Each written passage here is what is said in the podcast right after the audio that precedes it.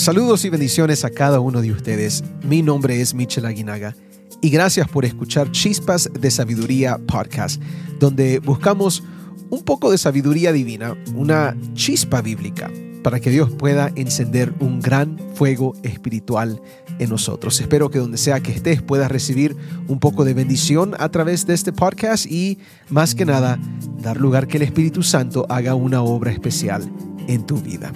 Ah, por asuntos de varios proyectos y trabajo en la iglesia y otras responsabilidades, me, he tardado en la producción de este episodio, pero gracias a Dios estoy de regreso y espero que no se hayan olvidado de estas chispas de sabiduría. Siempre les agradezco por el apoyo y espero que las siguientes producciones sean de bendición. Recuerda que siempre puedes regresar a escuchar otras chispas en episodios pasados. No podemos retener todo lo que escuchamos, pero estas cosas quedan grabadas con un beneficio.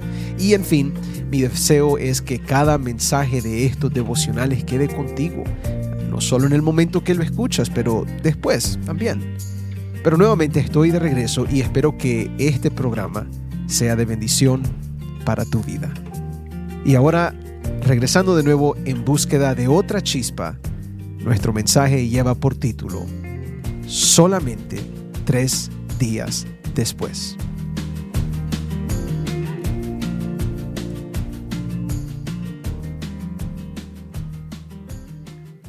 De acuerdo con el libro de Éxodo, el pueblo de Israel había sido liberado de Egipto.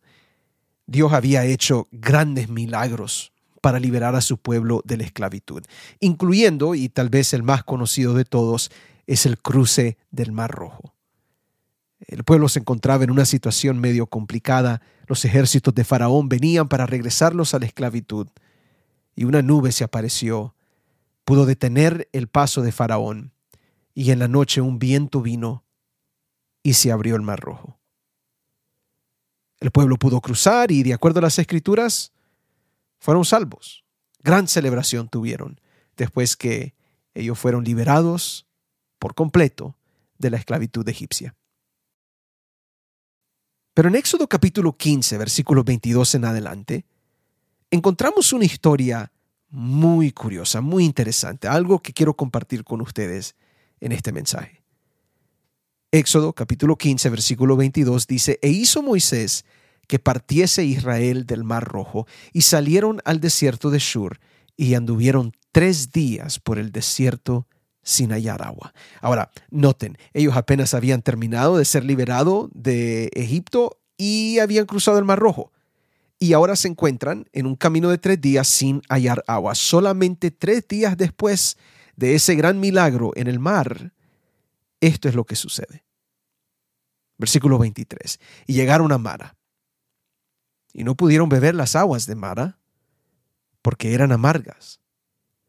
Por eso le pusieron el nombre de Mara. Entonces el pueblo murmuró contra Moisés y dijo, ¿qué hemos de beber? Ahora hay dos cosas que yo quiero que tú notes en esto. Primeramente, el pueblo había visto la mano poderosa de Dios en su liberación, pero solamente tres días después ya se estaban quejando. No había pasado mucho tiempo y no había manera de que ellos se podían olvidar de lo que Dios había hecho. ¿Cómo iba a ser eso? En fin, eran solamente tres días que ellos habían visto el milagro más grande que alguien había visto. Y la segunda cosa que nosotros debemos de notar de esta historia es que el pueblo cuando se da cuenta que las aguas eran amargas y no era lo que ellos esperaban, la Biblia dice que ellos murmuraron. Y si lo pensamos bien, basado en lo que Dios había hecho hace unos cuantos días, esta reacción es asombrosa. El doctor John Hanna, comentando sobre el libro de Éxodo, Dice, esta respuesta, esta murmuración, es asombrosa a la luz de su reciente liberación y sus cantos triunfales de adoración. Eran tan privilegiados. Sin embargo, las dificultades los indujeron rápidamente a impugnar a Moisés. Ahora uno fácilmente se puede preguntar por qué, después de haber hecho un milagro tan grande, Dios los lleva a este momento. Y la Biblia nos da a entender la razón por qué. En Éxodo 15, versículo 25, la Biblia dice, y Moisés clamó a Jehová, y Jehová le mostró un árbol, y lo echó en las aguas, y las aguas se endulzaron. Ahí está el milagro que Dios necesitaba hacer. Pero noten, allí les dio, dice la Biblia, estatutos y ordenanzas, y ahí los probó. De acuerdo con este texto, si fuéramos a preguntar por qué el pueblo sufrió las aguas amargas de Mara, es porque Dios quería enseñarles cosas y los quería probar. Ellos fueron llevados a este lugar porque Dios quería hacer otro milagro, pero también quería mejorar sus vidas y lo iba a hacer a través de este, estatutos, de ordenanzas y en este caso a través de una prueba. Y esto debe resonar con nosotros en nuestras experiencias del día a día, porque a veces Dios permite pruebas para mejorar nuestras vidas. Eh, no pareciera en el momento, ¿verdad? Uno siente la prueba, siente el momento amargo y dice, ¿por qué me están pasando estas cosas? Pero así trabaja Dios en ocasiones. La experiencia amarga de la vida puede ser usada por Dios para mejorar tu vida, para hacerte más fuerte, para darte alguna lección importante o sencillamente para formar tu carácter. Porque sabes lo que sucede en muchas ocasiones, y como lo podemos ver en este caso, la experiencia amarga y difícil de la vida nos demuestra a nosotros o nos revela a nosotros el verdadero carácter que tenemos. En este caso, el pueblo se queja con Moisés y se queja con Dios también, pero la queja reveló que al pueblo le faltaban muchas cosas, tal vez una madurez espiritual, tal vez un agradecimiento a lo que Dios había hecho, no sé, pero algo le faltaba al pueblo. Eh, me gusta cómo lo pone el pastor Randy Maxwell en su libro Oraciones Finales. Él dice, el verdadero carácter de las personas no se revela totalmente hasta el momento en que no reciben lo que creen sinceramente es suyo por derecho. En algún momento, si tú le das algo a un niño, se pone alegre. Si tú dices que no se lo vas a dar y el niño lo quería, ¿qué sucede? Ahí se pone a llorar el niño. Me pasa con los míos en muchas ocasiones, especialmente cuando están pequeños. Pero esta es la realidad. Cuando queremos que las cosas nos salgan bien y no nos salen bien, allí es donde revelamos el verdadero carácter. Y créeme que el carácter sale mucho más seguido de lo que nosotros creemos. ¿Por qué? Porque en este mundo tenemos experiencias complicadas y difíciles. Recuérdense que Jesús mismo nos dijo que esto iba a suceder. Jesús en Juan 16, 33 dijo, estas cosas os he hablado para que en mí tengáis paz. Y él dice, en el mundo tendréis aflicción, en el mundo tendréis tribulación. En otras palabras, en el mundo tendremos problemas. En el mundo vamos a encontrarnos con cosas difíciles en algún momento u otro. Mira, creer en Dios no produce una fuerza mágica que rechaza todo problema.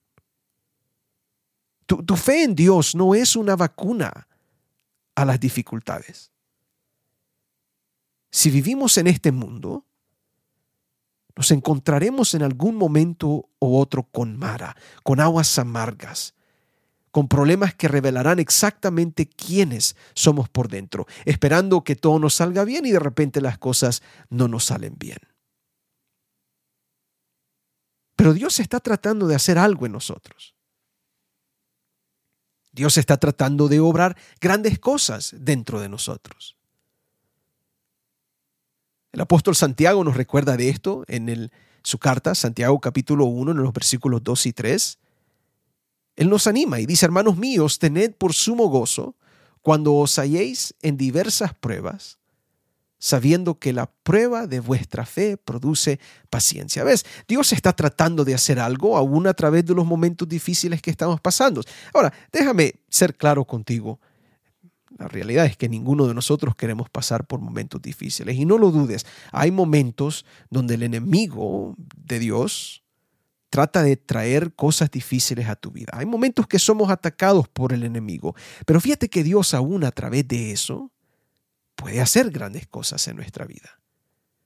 Mira lo que sucedió con Job, experiencia completamente difícil y complicada. Y cuánto sufrimiento y cuánta ansiedad pasó Job.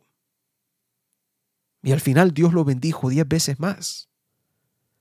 Y Dios se pudo revelar a Job y Job se dio cuenta que Dios es mucho más grande de lo que nosotros esperamos.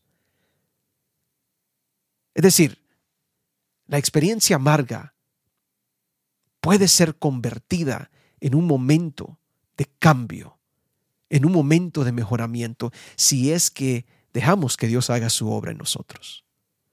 De paso, este concepto de que las cosas difíciles pueden producir algo bueno y revelan nuestro verdadero carácter y nos revelan dónde tenemos que cambiar, esto es aún más relevante para nosotros hoy. Eh, hoy que estamos viviendo en tiempos complicados, con muchos problemas y, y especialmente que sentimos que nos estamos acercando al fin. Eh, recuerdo esta cita que sale del libro Conflicto de los Siglos, página 607. Dice, el tiempo de angustia, cual nunca fue después que hubo gente, se iniciará pronto. Y para entonces necesitaremos tener una experiencia que hoy por hoy no poseemos y que muchos no pueden lograr debido a su indolencia. Sucede muchas veces que los peligros que se esperan no resultan tan grandes como uno se los había imaginado, pero este no es el caso respecto de la crisis que nos espera. La imaginación más fecunda no alcanza a darse cuenta de la magnitud de tan dolorosa prueba. Mira lo que está diciendo aquí. Si vienen tiempos difíciles, sí, pero van a venir tiempos más difíciles todavía. Y entonces la lección aquí es, no nos podemos imaginar lo problemático va a ser el futuro, lo que tenemos es lo que tenemos ahorita. ¿Qué significa que ahora, en este momento, es el tiempo de dejar que Dios haga una obra preparativa a nosotros, que Dios comience a formar nuestro carácter, que Dios venga y te pueda moldear a lo que tú necesitas ser para que cuando llegue ese momento de angustia, cual nunca has experimentado antes, puedas salir adelante y te puedas mantener fiel en tu fe en Dios y tu relación con Él. Recuerda las palabras de Jeremías 12:5, que tienen mucha razón en este contexto si corriste con los de pie y te cansaron, ¿cómo contenderás con los caballos? Déjame decirte que hoy es el día de preparación. Hoy es el día donde tomamos estos problemas que enfrentamos, pero dejamos que Dios los use para prepararnos para los problemas mayores del futuro. Mira, el momento que llegue un problema en tu vida va a revelar tu carácter, pero ahí también es la oportunidad de Dios para venir y hacer cambios en tu vida. Y hoy Dios puede cambiar tu carácter, puede cambiar tus propensidades, Dios puede hacer una obra milagrosa en ti, tus reacciones a estos momentos de mara, de aguas amargas. Te quiero decir que cuando venga el problema no te desanimes. No te quedes estancado en la frustración y el estrés y la ansiedad. No te me vayas a deprimir, porque si has llegado a las aguas de Mara es porque Dios te quiere enseñar sus estatutos, sus principios, quiere probarte, pero para hacerte mejor. Si ahorita estás en las aguas de Mara, si ahorita estás pasando por un momento amargo, este es el momento que dejes que el Señor haga una obra de cambio y reforma en tu vida. Abre tu corazón a lo que Dios quiere hacer dentro de ti y pídele al Señor que Él use esta lección para cambiarte, para mejorarte, para revelarte dónde están las áreas donde tienes que mejorar y ser renovado por su Espíritu Santo. Cuando nos encontremos con Dios, en ese día maravilloso, todas las aguas amargas se convertirán en aguas dulces. Pero mientras tanto, hay que encontrarnos con nuestro Dios y dejar que Él nos pruebe y nos santifique. Dios te bendiga. Hasta la próxima.